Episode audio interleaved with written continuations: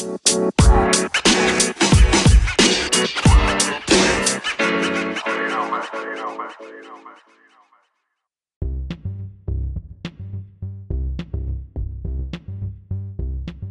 うも、アノニマスですけど何か、略してアノナニのアリサです。ドイツでフリーランスのフルスタックエンジニアとオーダーメイド感覚プログラミング学習サービスライレックの開発と講師をしています。このポッドキャストは私がすごいなと思った人をゲストにお招きしてインタビューをしたり、海外、フリーランス、プログラミング、ワークライフバランスなどをキーワードにお話をするポッドキャストです。20分前後くらいで聞き流せるようなライトなボリュームのポッドキャストを心がけていますので、気軽に聞いてもらえたら、あの、とても嬉しいです。毎週水曜日に新しいエピソードの更新を心がけていますので、ぜひチェックしてみてください。今回はですね、モニターは早めに導入した方が作業効率が上がるという、あの、エピソードです。うん、今回は私のオピニオン系のエピソードになります。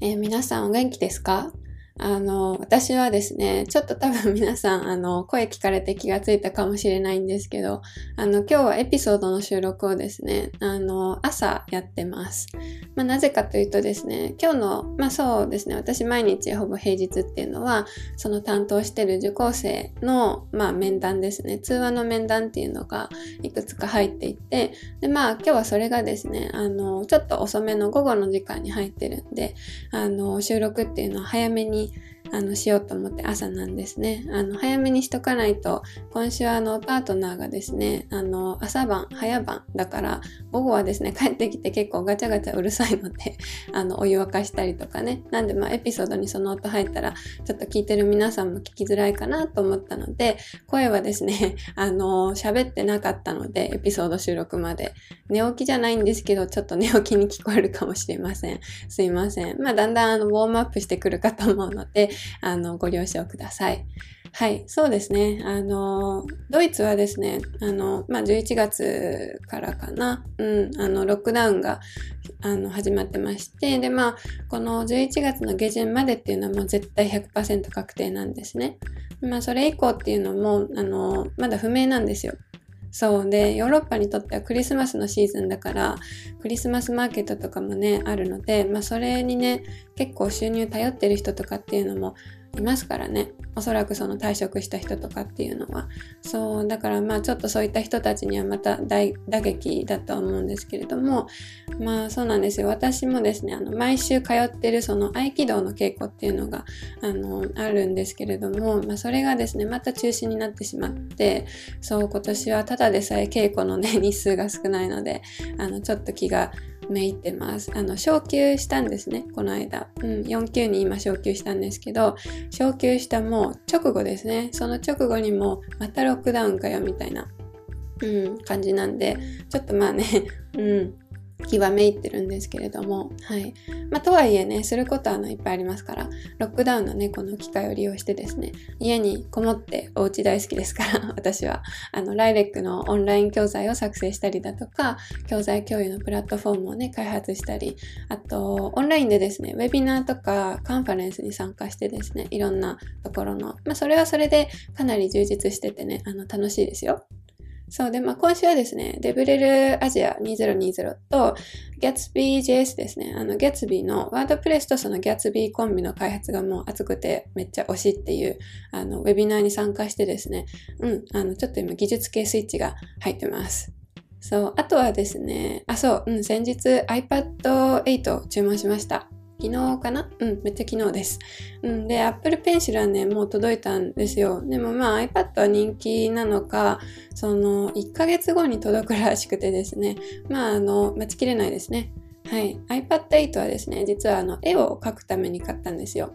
うん、でも私子供の頃からよく絵は描いていてですね、中学の時っていうのは、まあ、漫画にもハマってたのもあって、ちょっとオタクでしたね。そう。で、まあ配られるプリントだとか、あとノートの端にですね、よく絵を描いてたんですよ。うん、で、まあ完全に腐りはしなかったんですけど、そう。なんだけど、まあ高校ではあんまり書かなくなって、多分受験勉強とかで高校受験の時間がなかったんだと思います。それでまあ保育科に入ったんですね。高校出てすぐの短大は。で、まあ保育科に行ったその短大時代っていうのは、まあ、あの実習とか授業とかでうん、美術の授業ありますから。そう。で、まあ子供向けにその書くことっていうのはすごい増えたんですよ。美術の時間美術の時間っていうか授業以外のその科目でも。うん、だからまたそこでですね、あの、まあ授業でではあったんですけど書き始めたんですね。で、まあ、それからそう、大学また4年生、あの、リベラルアーツのところに入り直して、全部英語で学習するところ。で、まあ、CA になってからですね、全然もう絵を描く機会がなくてですね、まあ、疲れてますからね。うん、で、自分の仕事について考えたりだとか、あと、ジョブチェンジ、エンジニアにね、あの、したりして今になるんで、まあ、ふとですね、あの、自分のブログをこう、いつだったかな？去年かな？うん、1年以上前だと思うんですけど、そう、私の今のですね、IT デベロッパーっていうブログを作る時にもですね、あの、ものすごく久しぶりに実は挿絵を描きまして、そうで、初めてのデジタルだったんですね。で、そこで、あ、また描きたいなって思ったんですよ。でまあ、私のそのブログの挿絵はですね、今もあるんですけれども、実は Adobe XD を使ってですね、あの、マウスで描いたんですね。そうでまあ細かいところっていうのが洗練されてないから私あの板タブとかあの液タブだったかなっていうの持ってないんでそうだからまあリニューアルしたいのとあといろんなジャンルの絵をですね今度はデジタルで描きたいのであの届くのがめっちゃ楽しみです、まあ、デジタルで絵を描くの初めてじゃないんですけど前は iPad 持ってたんででもまあそのの iPad はそのパートナーがですねあの家族に譲りたいっていうことであの買い取ったんでうん。まあ私も当時使ってなかったので、そう、だからまああげたんですね。でもまああげる前っていうのは書いてましたね、それなりに。結構大学時代の友達の似顔絵とか書いてあげて、でなんかみんなじゃないですけど、気に入ってくれた子とかっていうのは、それ Facebook のあの自分のプロフィールの画像とかにしてくれたりとかして、あの、嬉しかったです。結構似てるって評判だったんですよ。自分で言うのもあれですけど。そう、だからまた書きたいなっていうふうに思って、そう iPad 8あの注文したんですね。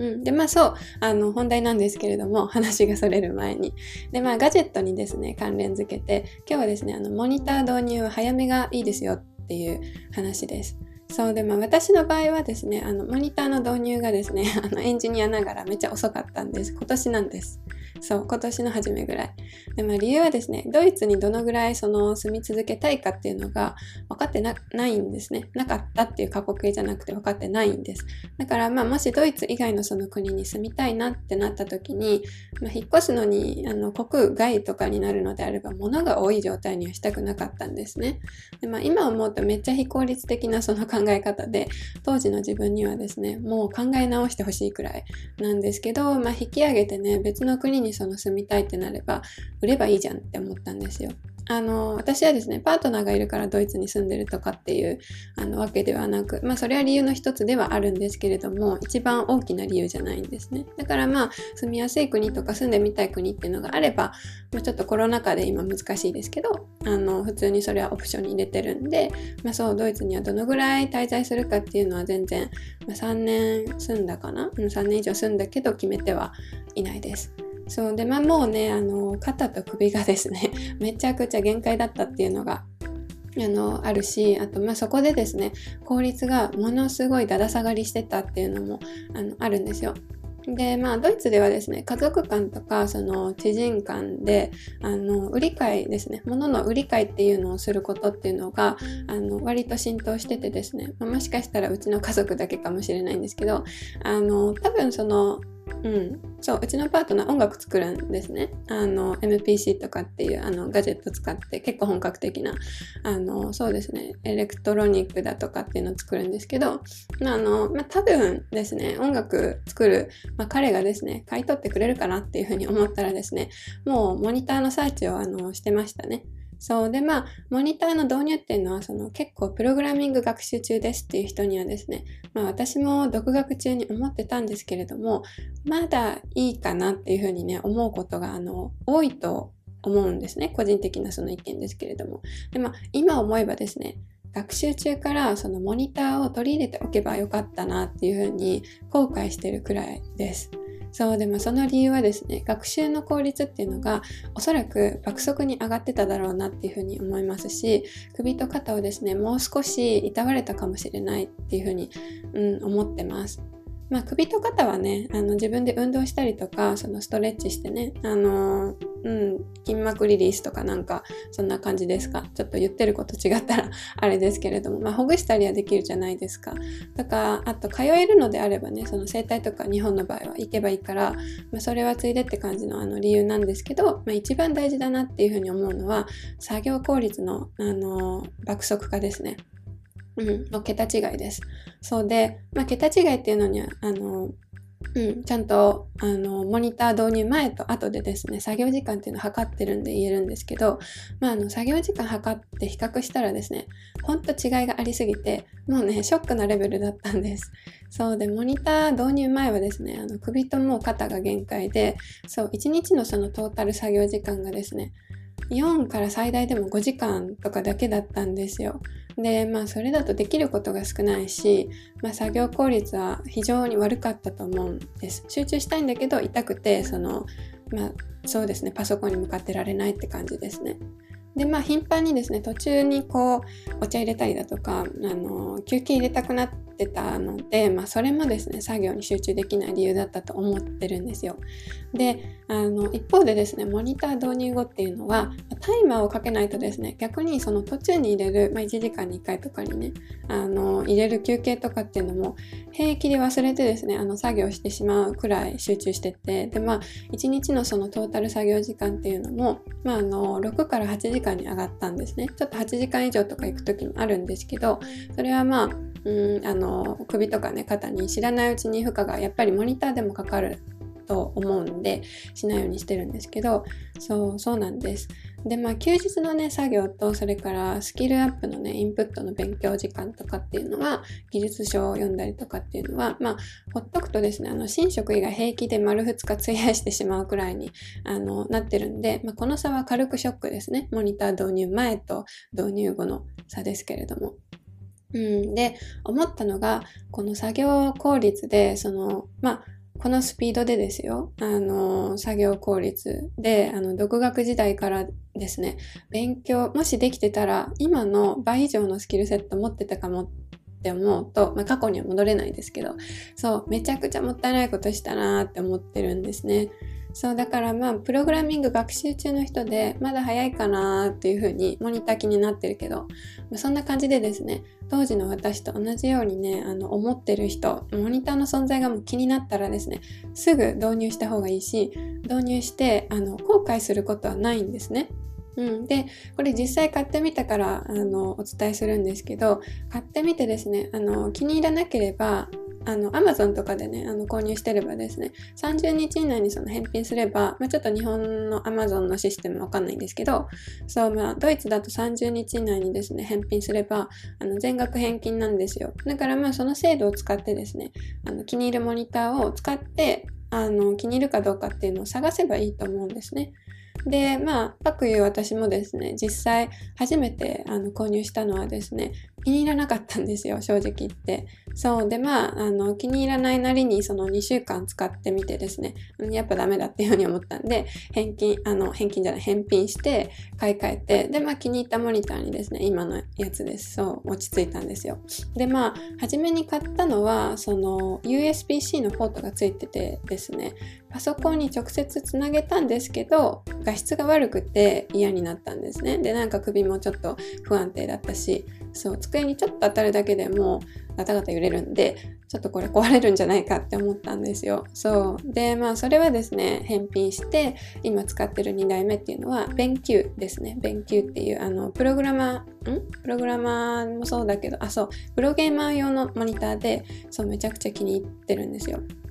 うん、でまあ USB-C のポートはないんですけれども、まあ、モニターのほとんどってないですから実際。USB-C ってあの、まあ、要するに最近のね MacBook のサンダーボルト型にそのまま直接つなげられるっていうだけなんですけどメリットっていうのは。そうだからまあ私が今その気に入ってるのって HDMI なんですよ。まあだから出力の結果っていうのはすごい綺麗だし読書モードとかそのゲームモードとかもたくさんあってですねあのディスプレイの表示なんですけれども、まあ、自動でですねあとセンサーついてるんで周りの明るさをこう察知してああの画面のね明るさを調整してくれるのとアイケアの機能っていうのが搭載されてるんですね。だからまあそのおかげかどうかわかんないんですけどモニター導入してからですねまああの画面見るこう頭の頭ですかね、うん、の角度も上がってるんで、頭痛がしなくなったんですよ。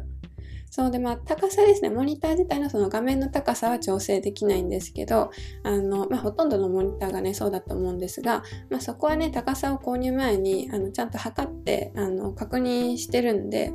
そう、だからまあ、あのー、こう、大きな調整っていうのは必要なくですね、ほぼしてないかな。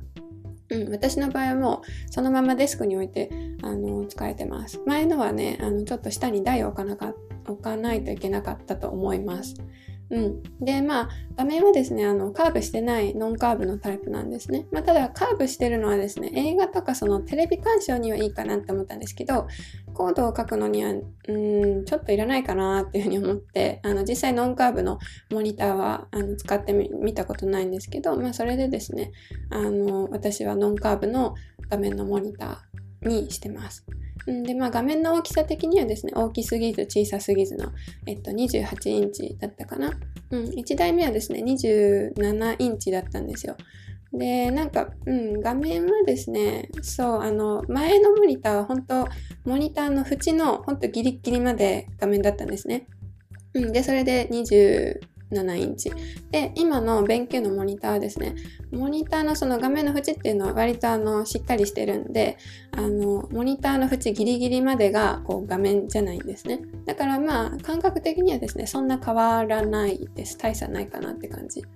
で、まあ、あんまり広いとね、画面が、マウスで移動するのが大変なんですよ。だから、まあ、そんな感じでですね、28ぐらいまでかなっていうふうに思ってました。そうで、あと小さすぎるとね、あの、買う意味がないと思うんですよ。画面が小さくて見づらいからね、モニター買うので。うん、で、まあ、画質はですね、断然 4K がいいですね。4K か。うん、4K です。そう。で、モニターはですね、あの、近くで見る前提だから、あのテレビのようにですね、離れて見ないんですよ。だからまあ余計にですね、あの、ちょっと盲点だったんですけど、画質すごい気になるんですね。うん、で、まあコードを読むのにはですね、まあ、当然、あの、コードっていうのは、その、なんて言うんですかね、若干こう、読書よりは小さい文字、文字というか、になるのかな。フォントサイズになると思うんで、まあ、コード読むのにはですね、いい画質っていうのがが求められることがその1台目にですね 4K より低い画質のモニターを買ってめちゃくちゃ思ったんですね、まあ、フォント大きくすればいいじゃんっていうことなんですけど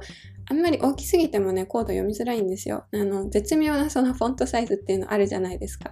そうだからそれをキープするためにはうんあの 4K がいいですよっていうふうにねあの実際、うん、2つモニター比較してみて思いました。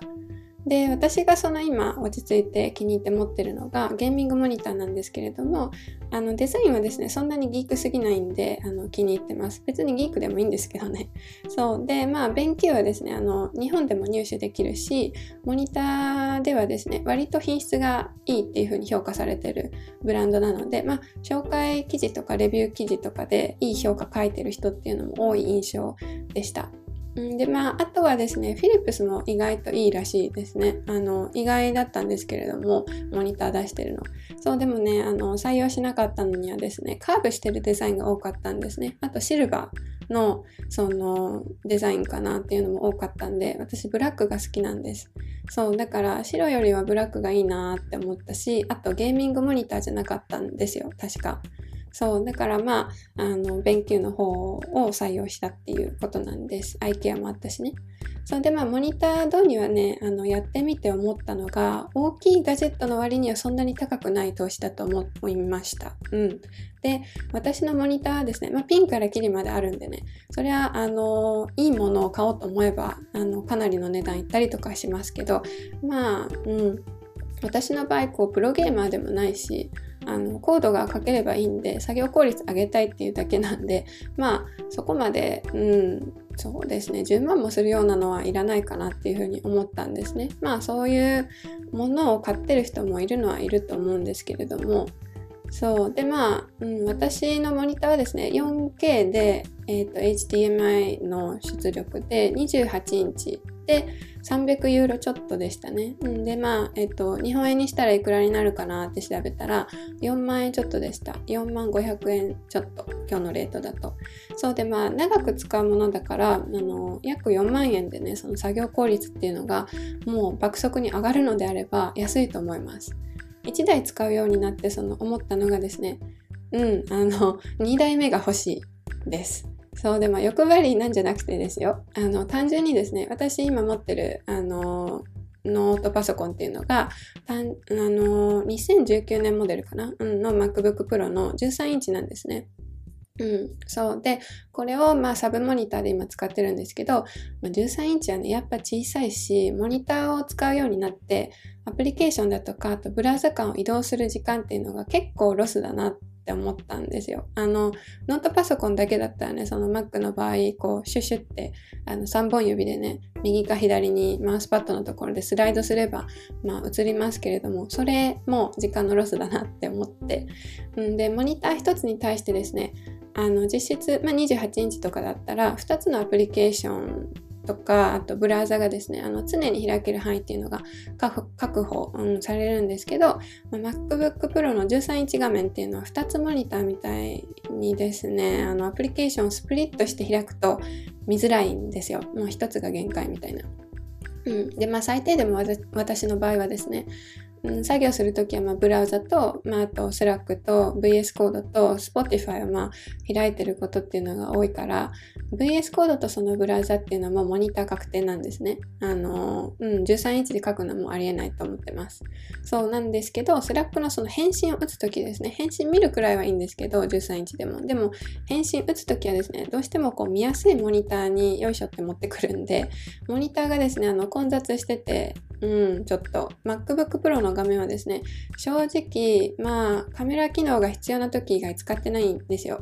うん、だからまあ、モニターのね、2台目はちょっと今場所がないので、そう買ってないんですけど、まあ、いつかね、今より広いフラットに引っ越せたら、絶対もう導入すると決めてるくらい、モニターはですね、エンジニアだとか、あと、特にですね、あの、迷ってるプログラミング学習者の方にはですね、必須だとあの言いたいです。でまあいろんなレビュー記事があるのでねそれらを参考にして、まあ、例えば Amazon のその返品期間だとかっていうのを利用してですねまず候補の12台っていうのをその購入してですね試すのがおすすめです。もちろんねその返品期間を確認してあと返品可能かどうかっていうのも確認してその返品期間内にねあのちゃんとリターンできるかどうかっていうのも大事なんですけれども。はい。ということでね、まあ、モニターは、あの、特に早めに導入した方が、あの、エンジニアの人であっても、まあ、エンジニアの人はもう導入してるかな。うん、でも特に学習中の人ですね、迷ってる方っていうのは、特に私がですね、導入してみても、これは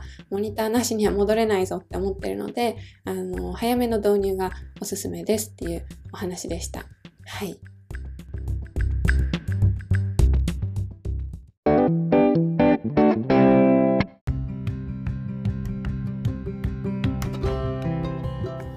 の名にコメント紹介コーナー。はい。今週はですね、あの、実はコメントがなかったんですね。なので、今日のこのエピソードではコメント紹介コーナーはお休みをさせていただきます。はい。あの何ではですね、ツイッターから、あの、もしくはノートから、あの、もコメントを受け付けてますので、エピソードの感想などをですね、あの、もしツイッターからであれば、ハッシュタグ、あの何をつけてツイートしていただければ、このコメント紹介コーナーで紹介させていただきます。ノートはですね、ハッシュタグはなくても大丈夫です。はい。で、まあ、ハッシュタグにですね、アノニマスのカタカナのあの何かの何を漢字で書いて、ハッシュタグあの何です。お待ちしてます。